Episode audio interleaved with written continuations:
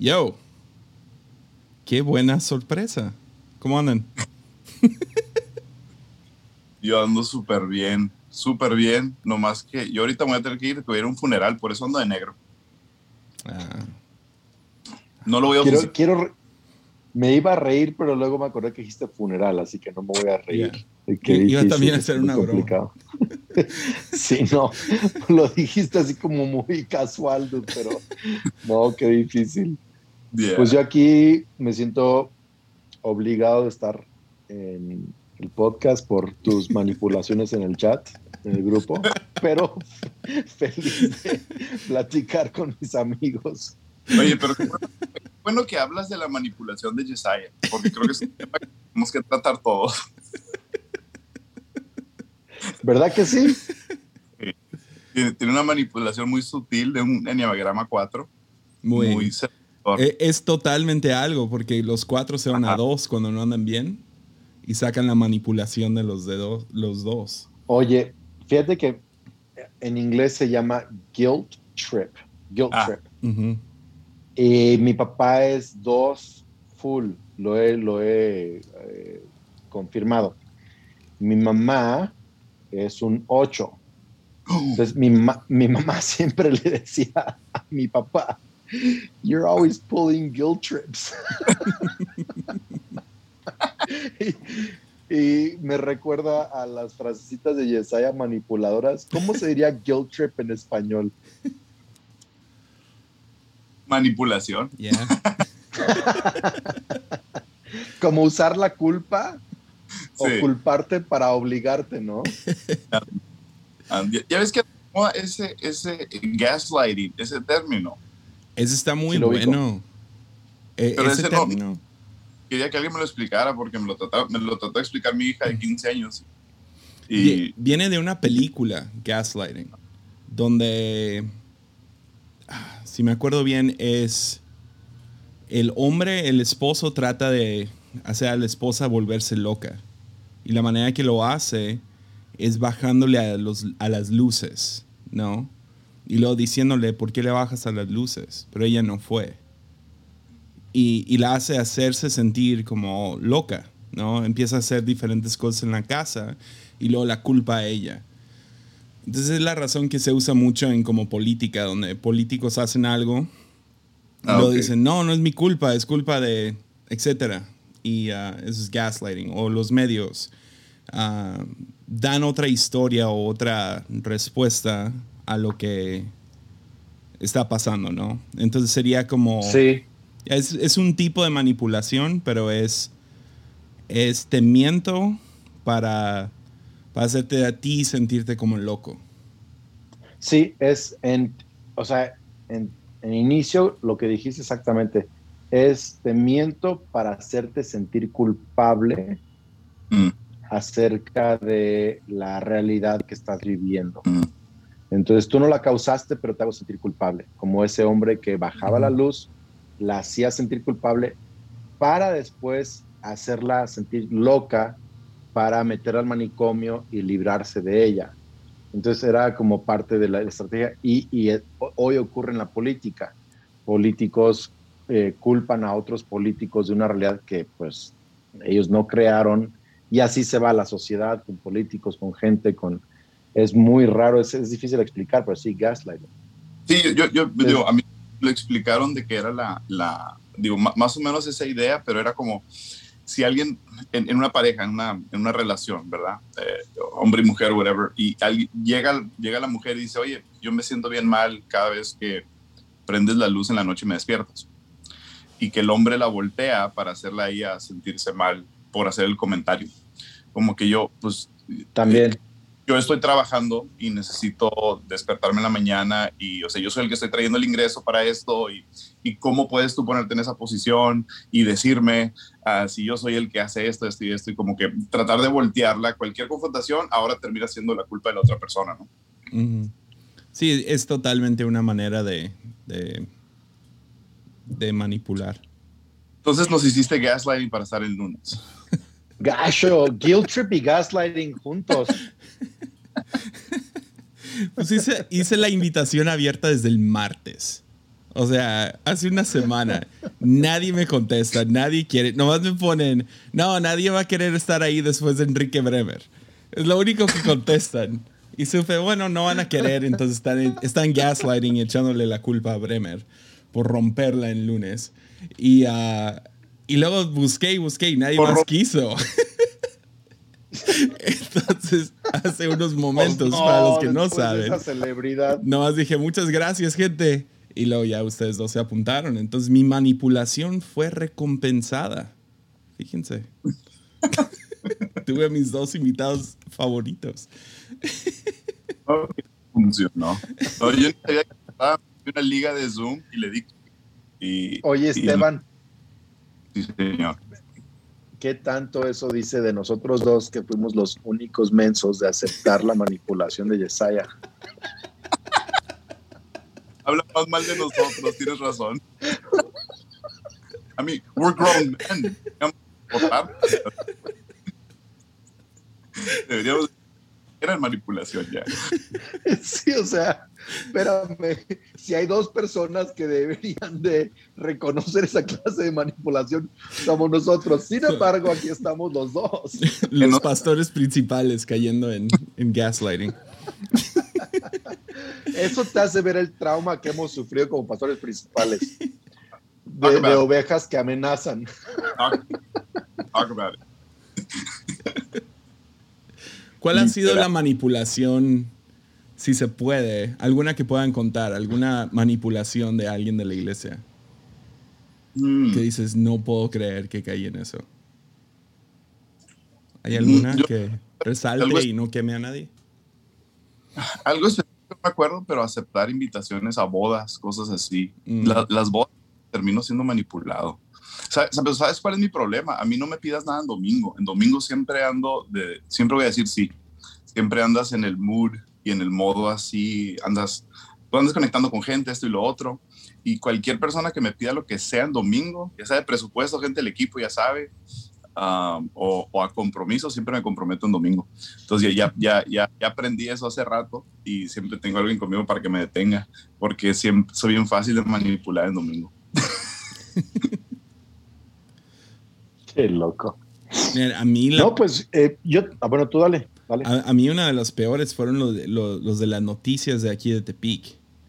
Llegaron y acá súper amables y todo y dicen, ah, nomás queremos saber la, la opinión de la iglesia cristiana acerca de algo. Pero no me decían de qué. Hasta que prendieron las cámaras y lo dicen, ¿qué, qué sientes acerca de- del matrimonio gay en este Mm. momento que fue aprobada en Ciudad de México? Y fue como, o sea, ya tenían las cámaras prendidas y hice el ridículo. Porque pues no teníamos algún, no sé, esa es nuestra pol- póliza como iglesia o ese es nuestro stand, ¿no? Y, ah, y, ve- o sea, lo bueno es que no, no, no duran mucho esas ondas, pero sí hice el ridículo. ni, ni, ni dije nada. una pregunta no dije sin que te la nada. esperas, ¿no? Pero sí. Qué loco. Parecía episodio de Armadillo. Ah. Eh,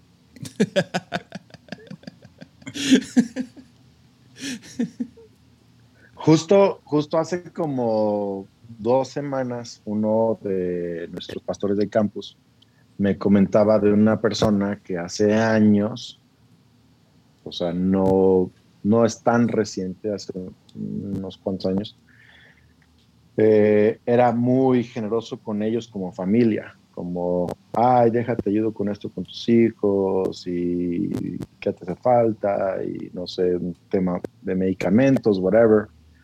Pero luego siempre se empezó a dar cuenta como que trataba de manipularlo en cuanto a ponerlo de su lado en ciertas como opiniones o ideas que él tenía.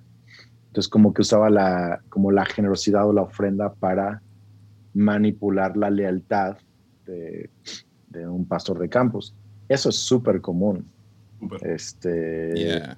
donde sientes que no, que no puedes como, o más bien que un pastor sienta que no puede confrontar o ser eh, directo o ser, Mm. eh, no sé, justo porque alguien está siendo generoso con esa persona. Entonces eso es súper común. Yo me acuerdo que una vez eh, alguien me, me, ofrecía apoyo de ciertas maneras muy, muy, este,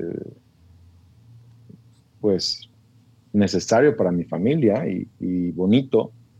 Pero sí mi esposa me dijo, ¿sabes qué? Estábamos justo a, punto de aceptar eh, un apoyo que nos iba a dar y mi esposa me dijo, no. Dice, no lo vamos a hacer porque no siento paz en mi espíritu, siento que eso va a abrir una puerta a una manipulación. Y, y, tuvimos que declinar el apoyo que nos ofrecía. Entonces, yo creo que eh, la generosidad tiene que ser no strings attached, o sea, sin ninguna agenda, tanto del tanto del, de amigo con amigo, de pastor a congregante, congregante a pastor, eh, familia, con, quien sea que vamos a hacer generosidad, nunca ponerle una condición a nuestra generosidad porque es manipulación. Por cierto, por cierto, la Biblia habla de que la hechicería es eh, rebeldía y rebeldía es hechicería, está pegado con eso. Entonces, hechicería es una forma de manipulación. Entonces, tratar de usar nuestro dinero para manipular a Dios, al pastor, al amigo, al congregante, al familiar, es una forma de hechicería y rebelión contra Dios. Come on. Dang. Come on. A, mí me pasa mucho en donde, más al principio, Um, wow, Jesse nos hechizó, pero más al principio. Aquí obrando de parte de Satanás. Andamos hating mucho en el Jesse. pero a mí me pasaba mucho al principio cuando estábamos plantando, donde había esas las personas generosas, pero siempre tenían una agenda en cuanto a qué querían que se usara su dinero. Mm. Yo siento que falta esto. Y, um, y la primera vez caímos como que, ah, ok, bueno, pues sí, y no, no era una necesidad real, era un capricho de esta persona, para y el equipo, lo que sea. Y, um, y, y, a la, y, a la, segunda vez que dijo, no, ahora siento que necesitamos esto y no lo necesitamos. Y Arlene, muy, Arlene muy inteligente, dijo, ¿sabes qué? La verdad es que eh, si tú terminas destinando a dónde va tu generosidad, pues tú eres el administrador de la iglesia. Sea, tú terminas siendo el que está administrando la iglesia y hay un equipo para eso lo mejor es ser generoso a la iglesia y confiar en que se va a administrar hacia la necesidad mayor. Pero ese tema sí es súper común, donde se usa generosidad a manera de manipulación. No lo había visto como hechicería, pero se oye más cool. Sí, es. Es hechicería. O sea, a ver, las, bueno, ya que estamos en el tema, las señoras que usan sexo para manipular a su esposo, eh, o el esposo que usa la quincena para manipular a la esposa. Mm. O, el, o el hijo que usa X para manipular a los papás. O mm. sea, no es como, no es como, digo, no es como que solo lo hace cierta gente y no es solo con el dinero. Digo, usamos un bien o algo que alguien más quiere o necesita para manipularlo. Y creo que debemos de, de nuevo, eh, no sé de nuevo una frase en español, no strings attached, sin mm. condiciones, sin alguna agenda personal. Es, mm. hey, esto es mi deber como esposo, bendecirte, eh, proveer, o sea, no hay condiciones detrás de eso, ¿no? Y, como pastor, este es mi, mi, trabajo, como oveja, como señor. Entonces, sí, eh, sería interesante por qué existe la, la, manipulación, ¿no? Como por qué existe el, el deseo de controlar a mm. la gente, ¿no? Mm. Y, o sea, puede ser enmascarado como buenas intenciones, ¿no? O sea, ah, pienso del lado, creo que se lo escuché a Rob Bell, lo de perlas a los cerdos. O sea, las, los cerdos no son necesariamente algo malo, pero no saben apreciar las, las perlas, ¿no? Y a veces tratamos de manipular por, ah, aquí hay regalos y regalos y regalos. Y, o sea, eso ni funciona tampoco. Eh, aún si vienes con buenas intenciones, digamos, como padre a un hijo, queriendo, ah, pues, ¿sabes qué? Pues te voy a, no sé, te voy a meter al mejor colegio posible ah, para que te portes bien. O, o sí, le tratas de dar una buena, una buena vida como hombre a tu esposa. Ah, y, y si lo haces de tal manera que quieres manipularlos o quieres no sé, cambiarlos de cierta manera, ah, pues va a ser inútil, va a ser como aventar perlas a los cerdos. Entonces hay un lado maquiavélico, un lado malo de eso, pero también hay intenciones buenas. Donde dices, ay, es que quiero ayudarle. Ah, deja, déjale ayudo con, con esas cosas que ni sabe apreciar. Entonces, la, la, mejor es padres con hijos, pero donde quieres darles lo mejor y ni lo saben apreciar, entonces, o sea, termina siendo un gasto innecesario. Sí, creo que, creo que en el tema, digo, no sé qué G también como pastor principal sabe, pero en el tema de esposos y esposas, creo que estamos hablando de iguales. Y es, o sea, yo no, yo no me vería nunca diciéndole a Kelly, bueno, Kelly, eh, si haces esto, entonces yo te voy a apoyar de esta manera. o sea, ni por aquí me, explico, o sea, me daría una cachetada a mi esposa. Este, eso no funciona en nuestra relación. No existe. Ahora, con nuestros hijos hay una diferencia entre manipulación y motivación. Este, entonces el otro día, por ejemplo, mi hija Sofía, ayer le tocó eh, que fue, eh, bueno, de descanso y está, eh, íbamos a comer afuera en la casa y le digo, te toca recoger el jardín porque los perros hicieron popó en todo el jardín. Así llenaron y tenía como dos semanas o tres de no recoger el jardín y estaba el jardín atascado de cosas. Y le digo, Sofi, pues no has hecho tus tareas de recoger en, pues échale ganas porque vamos a comer aquí hoy.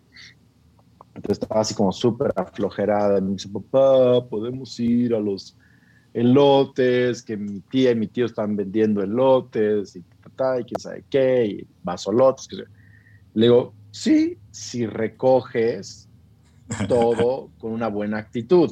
Entonces, a ver, es una motivación. No, porque, o, sea, Dios también nos, nos dice lo mismo. Hay muchas motivaciones o recompensas en la Biblia que son para, para nuestro bien o para el bien común. No es un egoísmo.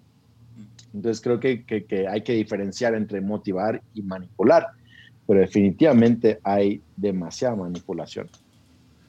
Sí, pero también como, como papás podemos caer en manipulación de, de querer um, querer para nuestros hijos lo que nosotros queremos. O sea, es como... Eh, Ándale. entonces ya este es otro tema en donde, ok, quiero, vas a ser, vas a ser abogado, vas a ser doctor, vas a ser pastor, ¿verdad? vas a ser um, lo que yo quiero que seas y, y, le acercamos todo el mundo y los tratamos de guiar en una sola dirección y um, creo que ese es un tipo de manipulación también que se podría parecer como buena intención, Um, pero es, es, eh, nos toca la responsabilidad, sí, sí de corregir, sí de instruir, sí de dirigir, etcétera, pero pues que terminen encontrando su camino, ¿no? Que terminen encontrando su, destino, su propósito personal. Creo que un ejemplo súper claro es cuando mi mamá le dijo a mi abuelito, voy a ir a estudiar a un instituto bíblico porque quiero ser misionera.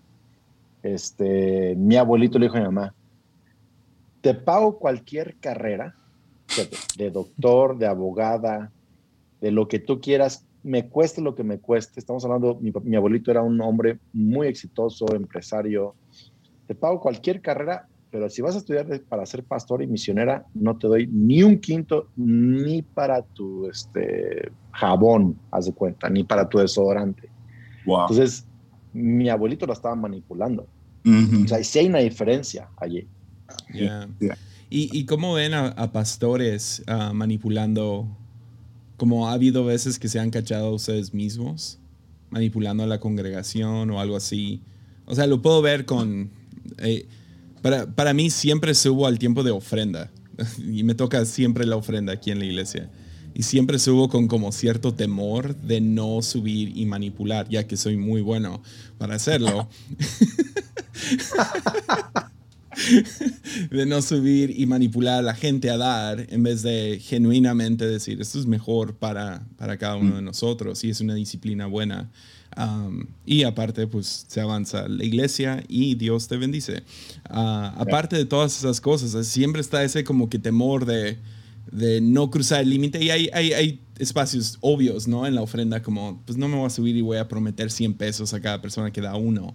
O sea, no, no, es, no es mi lugar, pero sí subo con ese miedo de manipular a subir, no sé, subir el número de voluntarios o manipular el tiempo de la salvación, el momento de levantar tu mano. ah, manipular en la predicación con música. ¿Lo han visto en ustedes o, han visto donde otros pastores podrían tener más cuidado? Yo, para, mí el, para mí no es manipular cuando, cuando, cuando bajas las luces y pones el piano de fondo y todo ese tema. O sea, mucha gente dice eso es manipular emociones. Y um, digo, creo yo que Dios, Dios es un Dios emocional también. Y creo que las emociones a veces nos pueden llevar a tomar una buena decisión. O sea, el, el, tema es que te mantengas después de que la emoción se quite, ¿verdad? Pero si es madurez, eso es otro tema. Pero no, no, no creo, para mí eso no se me hace manipulación. Yo me he sentido manipulado en, en, en iglesias y cuando estábamos en una iglesia, antes de ser pastores, una iglesia en la que estábamos, que no es vino nuevo, antes de eso. Aclarando por las malas lenguas. No, de hecho, Chris me ayudó a sanar mucho en este tema. Pero estábamos en una iglesia en donde era, era tiro por domingo. Tiro por domingo hay una historia de cómo alguien bendecía al pastor. De cómo alguien llegaba y bendecía al pastor. Y después de un tiempo se sentía bien sutil la manipulación de que eso es lo que se tiene que hacer hacia el pastor. Se le tiene que bendecir de alguna manera. Mm. Y entonces yo, yo, eso se me ha quedado siempre bien grabado um, y nunca he querido contar historias de esas. Um, procuro mucho aún el, estilo de vida cuando Dios te bendice y puedes viajar o lo que sea. Ser muy cuidadoso en cómo publicas y cosas así, porque, um, y, y, muchos que sí son regalos o son bendiciones de otras maneras, nunca, nunca tratar de, de usar historias como esas para manipular a personas. en ese sentido lo diría, que, que sí es fácil hacerlo. O sea, es fácil hacerlo y, es, y es, fácil crear esa cultura si tú quieres, pues no, pero al menos en ese caso siempre he estado bien, bien pendiente de eso. Sí, hay, digo, hay mucho que hablar de eso. Em, en, yo creo que en lugar de hablar de cómo he visto quizá la posible manipulación en otros, te puedo decir que hemos hecho mi esposa y yo intencionalmente para no manipular. Porque la tendencia pecaminosa de cualquier líder es manipular. Eh, entonces, ¿qué hemos hecho para no manipular? Entonces, ¿qué es lo que te puedo decir? Eh, no, lo hemos hecho perfectamente, no lo hemos hecho al 100, pero estos son nuestros esfuerzos, varias cosas.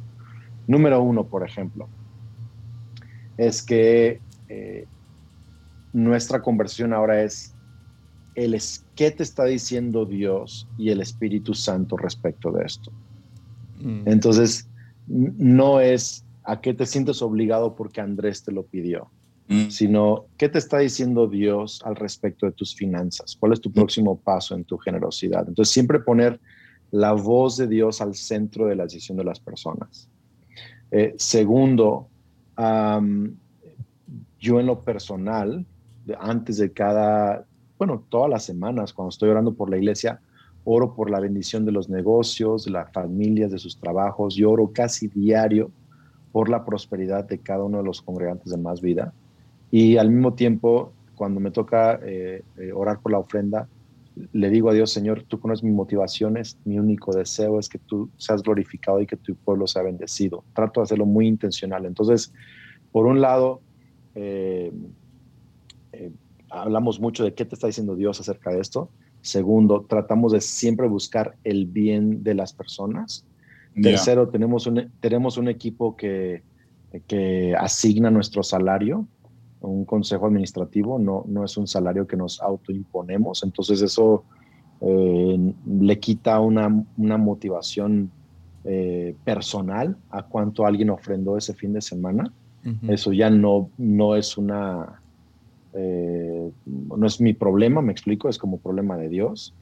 Eh, tercero, eh, mi papá siempre me enseñó a hacer, esto, agradecer a las personas en lugar de insistir.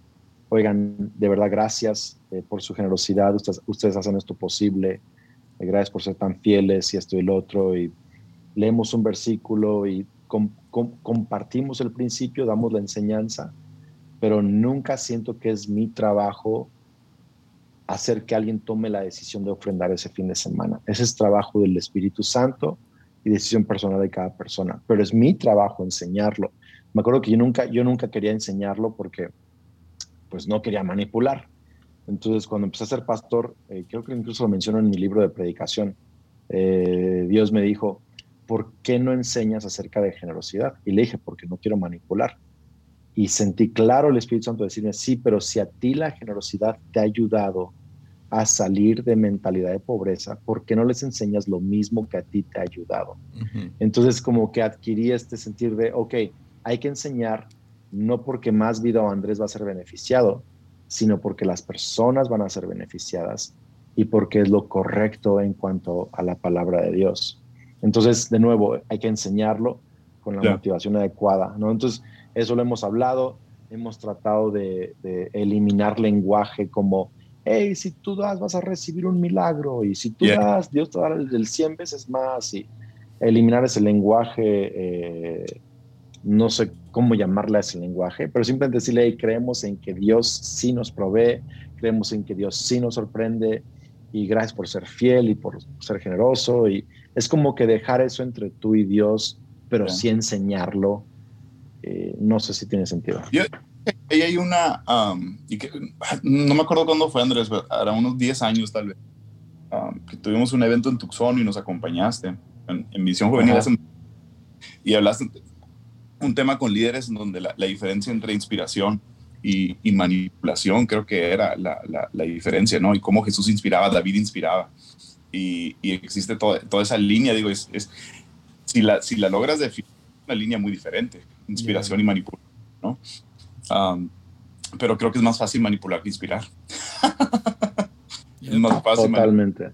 Totalmente, o sea, requiere más trabajo, inspiración y creo que gente sí, sí, sí se comprometen a algo, sí, sí, sí quieren traer cambios en sus vidas, sí quieren tomar buenas decisiones, sí quieren seguir una visión, sí quiere la gente instrucción y corrección, si logramos primero inspirarlos, ¿no? Y este, en, en un tema que siento que he manipulado y, ahora que lo estaba pensando, es en el servicio. Um, me, caché hace, hace un tiempo atrás en donde a la gente que más reconocía y celebraba era la gente que más servicio daban en tiempo de ¿verdad? Es como que esta persona siempre está aquí, esta persona está aquí temprano, se va hasta el final, esta persona, y, y siempre me, me, caché celebrando a las personas que tenían esta libertad de tiempo para poder servir. Y, este, y, entonces, quieras o no, no es manipulación directa, pero puede luego entenderse como que esto es lo que va a ser reconocido y esto otro no. Y creo que eso es un tipo de, de, manipulación muy sutil que al menos yo, yo me caché en eso, como que celebrando a esas personas y, y, um, y donde hay una enseñanza donde, que, me, que me trajo mucha paz y que lo, lo, puedo enseñar y es algo que me he enseñado constantemente a la iglesia, es en donde um, sí todos somos llamados a, a servir, a ser generosos y a, y a todo lo de, hacia el reino, todos somos llamados de una manera radical, a servir de manera radical, a ser generosos de manera radical, pero eso se ve diferente dependiendo de la temporada en la que te encuentres. No, o sea, va, a ser distinto. Y uso la, la historia de la, la, mujer de las dos monedas esa mujer dio dos monedas, pero fue radical para ella. Pero eran dos moneditas nada más. Um, entonces, la, la, enseñanza es que, ¿cuáles son mis dos monedas en esta temporada? A lo mejor soy un joven soltero que tengo mucho tiempo y voy a dar muchísimo tiempo para servir. Pero si soy un matrimonio recién casado con bebés pequeños, mi tiempo va a ser más limitado. Pero aún en esta temporada, o soy una pareja mayor con hijos ya grandes, o soy una mujer sola, un hombre solo, un empresario, un doctor, lo que sea, qué significan mis dos monedas en esta temporada. Y, ese, ese llamado sí, sí es un llamado radical, um, pero tratar de, evitar esa manipulación de celebrar nada más a los que, pues, por alguna razón, este, este chavo que solo estudia, pues tiene mucho tiempo para servir y terminamos, creo que reconociendo y celebrando a esa gente y podemos sin querer hacer auto sentir mal y es un tipo de manipulación en, algún grado, ¿no? Pero creo que el llamado es sí a ser radical, pero depende de la temporada en la que te encuentres, va, se va a ver diferente. Ya, o, sea, fuera de, de, broma, una de mis, mis ondas ha sido, o sea, uno de mis como pecados, se podría decir, ha sido manipulación. No sé de dónde lo agarré, no sé cómo empezó. A lo mejor sí tiene que ver con el enneagrama. No sé si es nomás me funcionó dos, tres veces. Y fue como, yes, funciona desde chiquito o algo. Pero, lo viste con tus papás. que hacías un berrinche y te daban el, el, helado. funcionaba con mi papá, sí. Y, uh, y fue hace, hace un, unos años ya. Um, estaba leyendo la historia de José.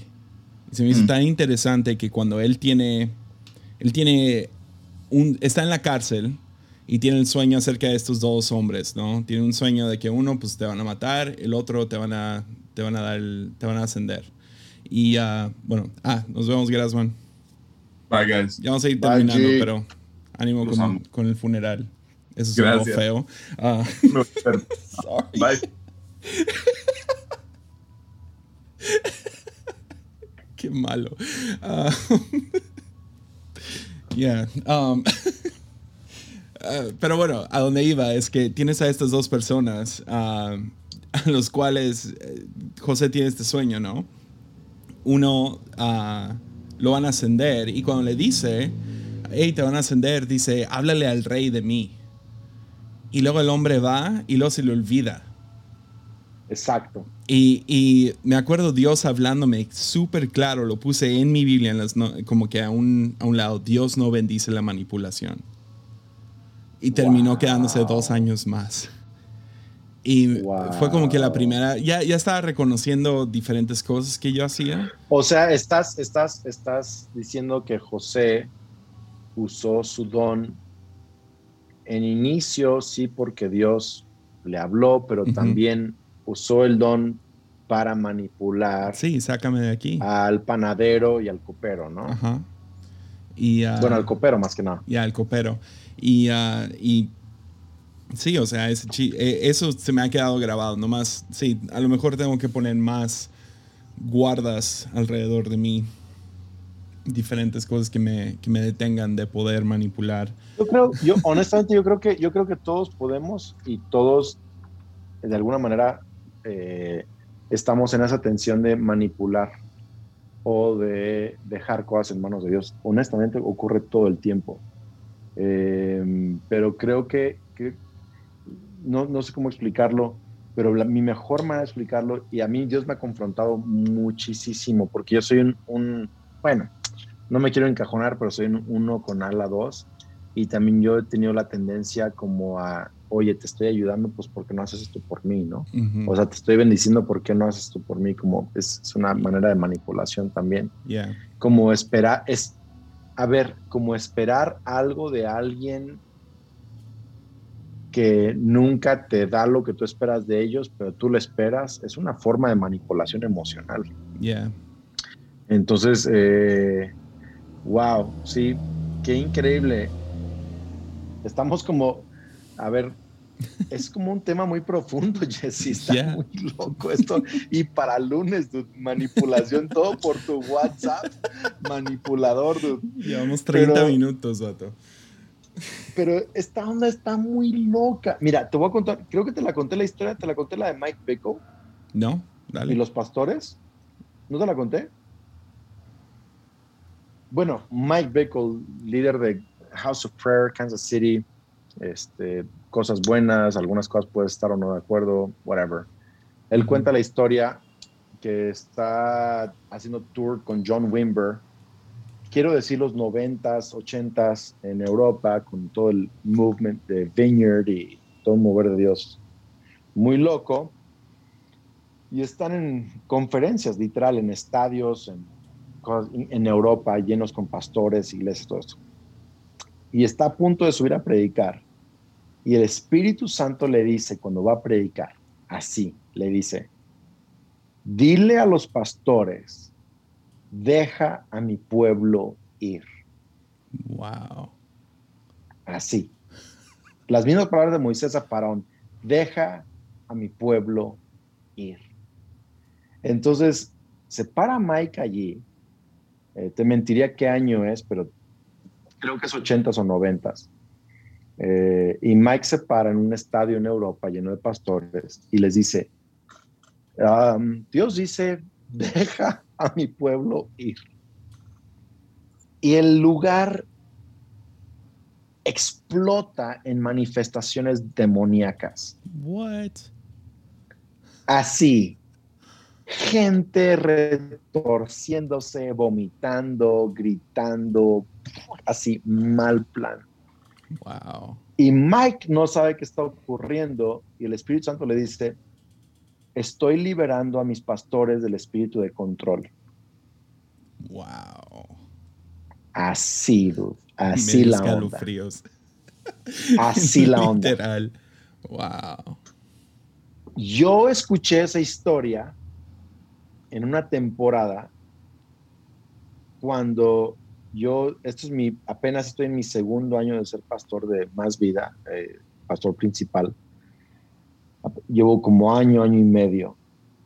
Y un pastor que antes estaba en el equipo con mi papá, muy elocuente, muy chistoso, muy cálido, muy querido, eh, decide regresar de otra ciudad a la que se había ido a plantar una iglesia en Morelia justo cuando yo empecé a pastorear. Porque gente me decía, pues como ve que eres muy chavo y la iglesia no te va a aceptar, cree que hay una oportunidad para él. O él regresa a la ciudad y empieza a invitar, o sea, todo el mundo se empieza a ir con el café, fin de semana gente se empieza a ir de la iglesia, me dice, ya no voy a estar contigo, voy a estar con pastor Natal y todo esto. Y yo estaba así de, ¿qué está pasando? Estaba vuelto loco.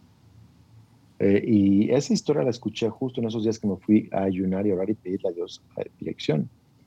Y Dios me habló esto, Salmos 2, luego lo pueden estudiar, donde los líderes de la tierra ah, argumentan contra Dios, ¿no?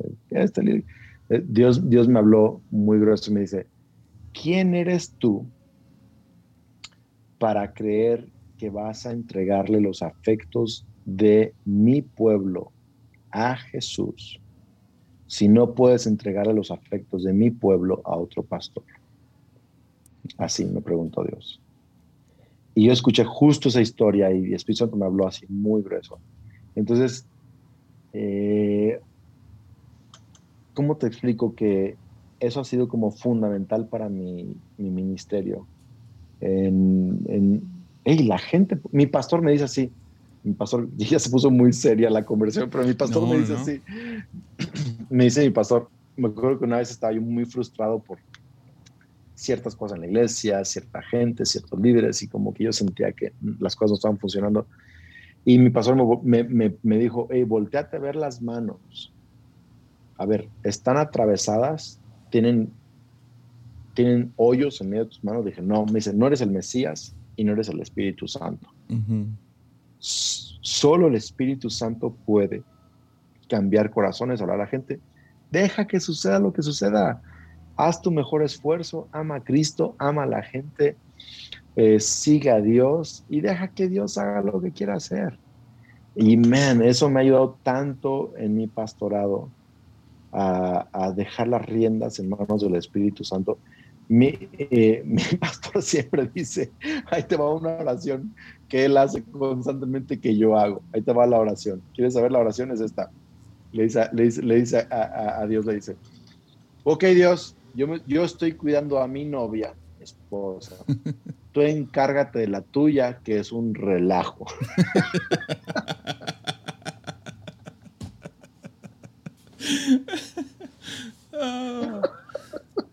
love it. oh, man.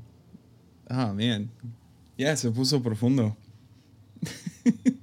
yeah, dude. Quizá manipulación es, si no el pecado más grande del liderazgo, uno de los pecados más grandes del liderazgo, porque es el único pecado que en Salmos 2 menciona. Yeah. O sea, es, que junto con manipulación, como es, como, como un parásito que se une a otros, como que a otras cosas, ¿no? A otros pecados, como avaricia, manipulación, se, o sea, a un lado de lujuria, enojo, como que se pega a otras, a otros aspectos de nosotros, ¿no? Otros pecados que tenemos. Y ah, entonces sí, es complicado y es difícil de separar. O sea, estoy, me gustó mucho que, que pudiste separar motivación y manipulación, porque obviamente queremos motivar a nuestros hijos, a, gente que está cerca de nosotros, a la congregación como pastores, a, tus empleados como jefe. Quieres, quieres motivar a tus amigos. Ahora, ahí te va. Ahora ahí te va esta. Déjate suelto la, el otro lado de la moneda Porque por un lado el liderazgo tiene que siempre estarse evaluando, estoy manipulando o motivando, estoy manipulando o inspirando. Pero la persona que, que está siguiendo al líder no puede usar la frase manipulación como su excusa para desestimar toda enseñanza dada por Dios, por el liderazgo para ellos. Entonces, por ejemplo, gente dice, ah, no, no, eso es pura manipulación. No, no, no. A ver, no. Hay cosas que Dios está enseñando, que la escritura enseña, que son muy claras. Eso no es manipulación. Eso es una enseñanza bíblica. pero, pero también tenemos a un grupo de gente en una cultura en donde si algo no quiero seguir, si algo no me gusta, si algo no empata con lo que yo quiero, le llamo manipulación.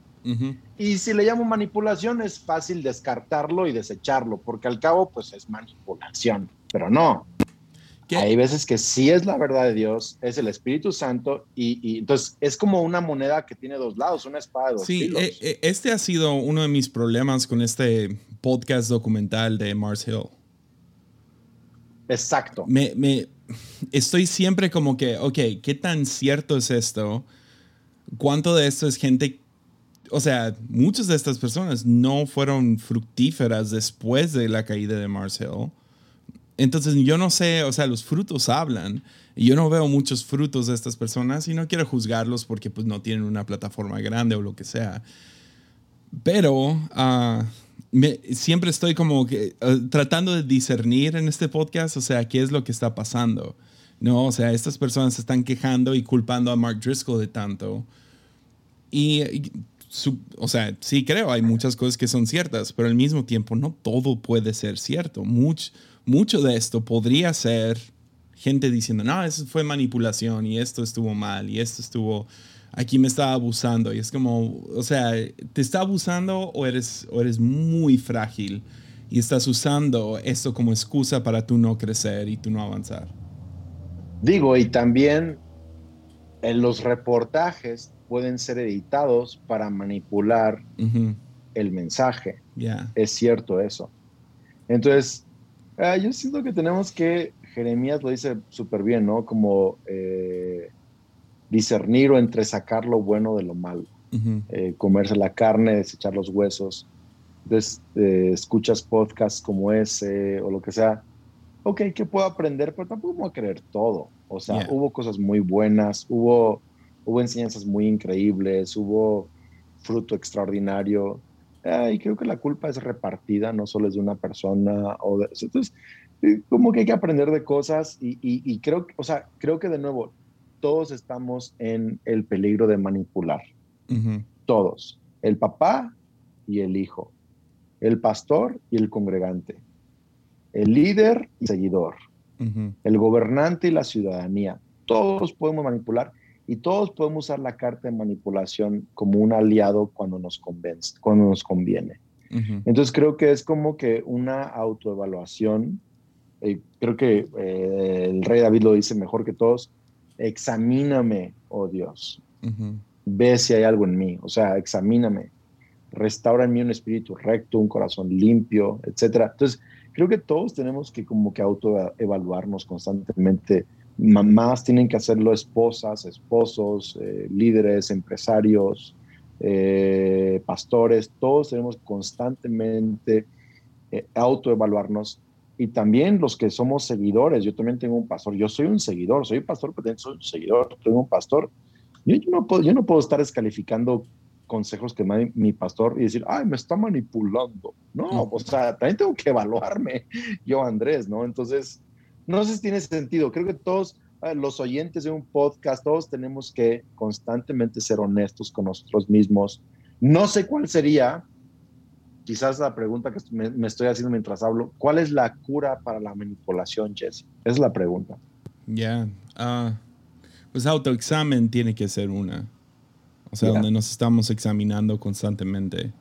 O sea, creo que le atinaste ahí. O sea, no realmente hacer ese trabajo de contemplación, poder, no sé, para mí es como, tengo que, ok, si, por ejemplo, predicando, ¿no? Los dos somos predicadores. Entonces, cuando después de una predicación y siento, man, había algo raro en mi predicación. ¿Qué fue? Me gusta sentarme y medio como que recorrerlo y orar y, ok, Espíritu Santo, si yo hice algo en medio de esta predicación, eh, o sea, enséñamelo. Y ha habido dos, tres veces que manipulación ha salido. Peleas con mi esposa o manejo de dinero. O sea, cada, cada fin de la, justo antes de la quincena, ¿no? Cuando se me está acabando el dinero. Uy, ah, es un poco de autoexamen, ok, ¿cómo gasté mal mi dinero? ¿En dónde se fue? Etcétera, etcétera. Se me hace, se me hace muy importante. Y la otra, ah, creo que si vivimos generosos, porque manipulación tiene todo que ver con qué puedo obtener para mí. Ah, Muy bien. Generosidad es lo opuesto, ¿no? Es cómo puedo vivir para Muy otros. Bien. Entonces es una manera crucificada de vivir. Entonces, sí, uh, o sea, si, si voy a servir, uh, digamos, soy un pastor de jóvenes, si voy a servir a los jóvenes, Uh, no voy a estar en esto para a ver, a ver cómo puedo predicar y subir cosas, contenido para que me invitaran a una conferencia. Exacto. Estoy aquí para servir a este grupo de jóvenes. Esta es mi misión. Déjate explico esto. Nunca he sido más bendecido y más satisfecho y más promovido por Dios que cuando genuinamente he buscado construir y bendecir la vida de la gente que me rodea. Yeah. Eh, de, de, mi iglesia, de mi familia, de mis amigos, de mis líderes a mi alrededor. Nunca. Cuando, cuando yo solo estoy tratando de sacarle provecho para mí, es, eso es maligno, eso es, eso es, es no, no, o sea, es maligno, es, es este, uh -huh. al inicio puede tener sus atracciones, pero te termina destruyendo. Uh -huh. Pero sí lo puedo decir, nunca he sido más bendecido que cuando genuinamente quiero construir y, y bendecir la vida de alguien más. Ya. Yeah. Sí, podría decir por dos. ya, yeah, wow. 100%. Pues ya, ya te he tenido mucho tiempo. pero, Oye, termino una historia. No, mira. ¿Va? Sí, pero como ya, como ya estás pagando la cuenta, ya te manipulé para pagar la cuenta, voy a pedir postre también ahorita al final. Entonces, quiero, quiero una pregunta más. Va, te dale, cuento una cuenta. historia y haces la pregunta, ¿sabes? Este, hace años, eh, Kelly y yo éramos recién, bueno, no recién casados, pero estábamos en el ministerio, éramos muy, muy jóvenes. Este, y eh, Dios me estaba eh, hablando acerca de ayuda, de cómo apoyar los sueños de Kelly. Uh -huh. Entonces, Kelly toda la vida había querido grabar un disco eh, eh, de música, o sea, de adoración, de toda esta onda, ¿no? Y yo quería que Kelly hiciera otras cosas, pero estaba en el corazón de ella. Y Dios me habla un, un día y me dice, vende tu carro y usa todo el dinero para pagar la grabación del disco de Kelly. Entonces, este, yo así de que, pero, a ver, o sea, espérame, más bien yo quise que Kelly se pusiera las pilas, hay cosas como que ella, como, o sea, uh -huh. ¿cómo me estás pidiendo a mí que yo invierta en ellas y siento que como que ella tiene que ponerse las pilas en, en la familia, en la iglesia, todo. Y así de solo, tú necesitas invertir en tu esposa. Y vendí mi carro, este, me quedé en transporte público, en lo que sea, un, un tiempo. Invertí todo en la grabación del disco de Kelly. Lo increíble es que Kelly, eso fue un pivote, un, no sé cómo explicarlo, un momento en donde cambió muchas de las dinámicas entre nosotros, entre la iglesia, y eso le dio a Kelly la seguridad, estoy con alguien que quiere lo mejor para mí. Mm. Eh, como líder, como esposo, como pastor, estoy con alguien que quiere lo mejor para mí. Y lo increíble es que ahora Kelly ha sumado tanto a mi vida, al ministerio, a mi familia, pero no porque yo la manipulé para hacerlo, sino porque genuinamente Dios me llevó a invertir en su vida. Entonces, no sé, comparto esa historia porque, eh, como tú lo decías, eso es lo opuesto a la manipulación. No había ninguna expectativa, no había nada que yo quería recibir de Kelly, pero, pero es increíble que, vaya, una siembra da cosecha, pero una manipulación ah, también da su cosecha. No sé qué da. de fruto envenenado. yeah. Oh, man. Yeah. Pues va, postre. ¿Cuál es la pregunta? Postre. va. ¿Quién gana el campeonato de la NBA próxima temporada? Ah. Estoy genuinamente. Eh, no sé a quién le vas. A ver, lo que pasa es que yo soy súper. Yo soy súper leal. Entonces, eh, mi equipo como go-to, no sé por qué, durante más de. Desde que los Bulls no existen, eh, ha, sido San Antonio Spurs. Ya, sabía eso, pero son basura este año. Bueno, entonces yo quiero que ganen ellos. Si no ganan ellos, mi opción B es que gane Warriors. Y no me importa quién está, quién no está, cómo está el jugador titular. Soy como así muy de estos o estos y se acabó. Entonces, pues eso, Spurs o es Warriors. ¿Tú quién? Ah, pues Russell Westbrook se fue a los Lakers, el equipo más ah, viejo de la NBA. ¿eh? Entonces, a ver qué van ahí. Es como, a ver, es como estás tratando de. sí, a ver, tiene, vas a tener, vas a tener a Russ, a LeBron. Carmelo Anthony. Carmelo Anthony. ¿Vas a ir Anthony Davis? No. Sí. Anthony Davis. A ver, tienes como a Hollywood de la NBA en los Lakers. Pero no, no es Hollywood, es como. Bueno, sí es Hollywood, pero es Hollywood como. Sí. Es como si hicieras una película hoy eh, ¿Sabes cómo es? Es como la película que salió de Martin Scorsese donde sale Robert De Niro y Al Pacino y todos ellos ya viejitos. es, algo así. Entonces puede ser que sean imparables, pero la neta no sé. Grassman no les tiene tanta puede fe. Ser, o puede ser que se hagan cortocircuito todos con sus egos impresionantes. Está, está raro. O sea, hay varios ahí que tienen chips on their shoulders, o sea, tienen algo que probar. Quieren ganar su título, Carmelo Anthony y, y Russell Westbrook. Uh, ¿Quién es el tercero? Llegó un tercero. Hay varios. O sea, Rondo regresó. O sea, son, ¿En serio? son puros viejitos. Sí, todos tienen 32 para arriba. Oye, menos que Anthony Davis. Una vez, que regrese una vez Shaq. De una vez que de una vez. Shaq. De una vez. De una vez. Te voy a ser sincero. Paul Gasol. Para mí la, para mí la NBA, digo, obvio es debatible, pero para, para, mí la NBA no ha sido lo mismo desde que eh, yo llegué a ver la NBA cuando estaba Magic, Larry Bird, Jordan, luego obvio Shaq, Kobe. Esa fue mi NBA.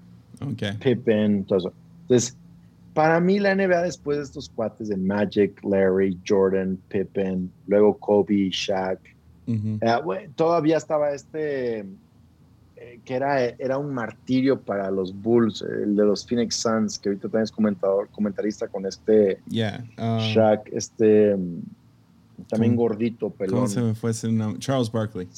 Charles Barkley. Ah, Space Jam. era, la temporada de Space Jam. exacto. Y Patrick Ewing. Yeah. Eh, toda esta gente, o sea, esta era para mí la NBA. Te voy a ser sincero, puede, sé que parezco viejo, lo soy, pero no es lo mismo para mí, dude. Ya, ya no estoy como súper interesado. O sea, es como, a ver, ganan los Spurs, ganen Warriors, lo más, ya me vale. O sea, ya no, no, no sé, no me mueve. Pero tienes a Kevin Durant, tienes a Stephen Curry. Bueno, Kevin Durant, Stephen Curry, la verdad sí. Russell Westbrook, come on, ¿qué más sí, ya sé, ya sé, pero no son, no son esta liga de gente que te digo. A ver, lo que pudiéramos hacer tú y yo es echarnos un one on one, tú y yo. Va, tú y yo jugando. Un one on one. Ah, me vas tengo, a hacer, me vas a hacer trizas. tengo una, una canasta aquí en la banqueta de mi casa. Entonces. Yo, yo soy el gordo. Yo, soy el gordo frente a la tele que le está gritando a atletas de nivel mundial. ¡No hagas eso! yo soy ese vato. Yo no podría hacer nada de lo que hacen. Fíjate, yo, yo a los 18 años llegué a clavar la pelota en aros de altura eh, profesional. Oh, wow. A los 18 años. Sí. No soy muy alto, mido 5, eh, 10 and a half, o sea, menos de 6 pies.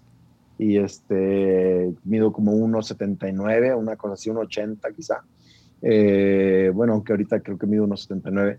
Pero llegué a clavarla a mis 18, 19 años en, en, aros de altura profesional. Entonces yo era oh, fanático, o sea, yo era así loco, fanático, jugaba cuatro horas diarias. Este, así que, whenever you want, yo voy a ser como Jokic. No, pásenmela, no me muevo tanto, la paso a alguien más. y me gano el MVP. All right, dude.